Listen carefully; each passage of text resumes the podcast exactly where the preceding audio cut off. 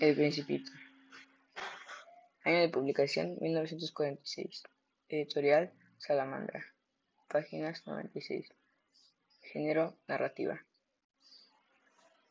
¿Te has preguntado por qué las personas grandes son tan complicadas?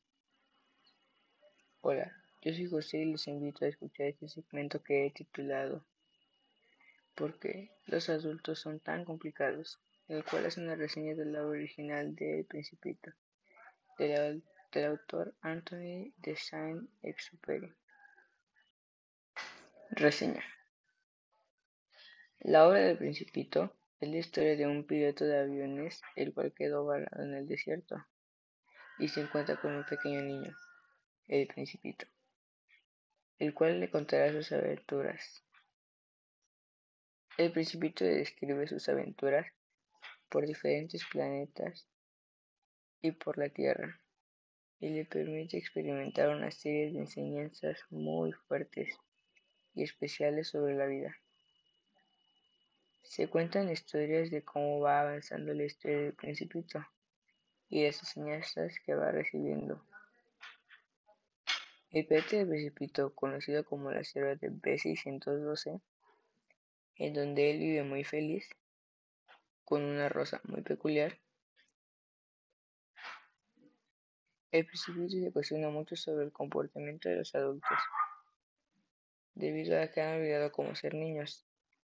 El pequeño tiene encuentros con diferentes personajes, entre los que se destacan el piloto, narrador y un zorro muy singular, entre otros. Se muestra la ignorancia de los adultos y cómo se han olvidado de la forma de cómo vivir. Cada aventura del principito es una enseñanza y una forma de recordar lo que siente ser niño y vivir como ellos. El principito obtiene muchos amigos de sus aventuras y conoce las formas de pensar de otros. Viaja por diferentes lugares y encuentra todo tipo de especies y plagas.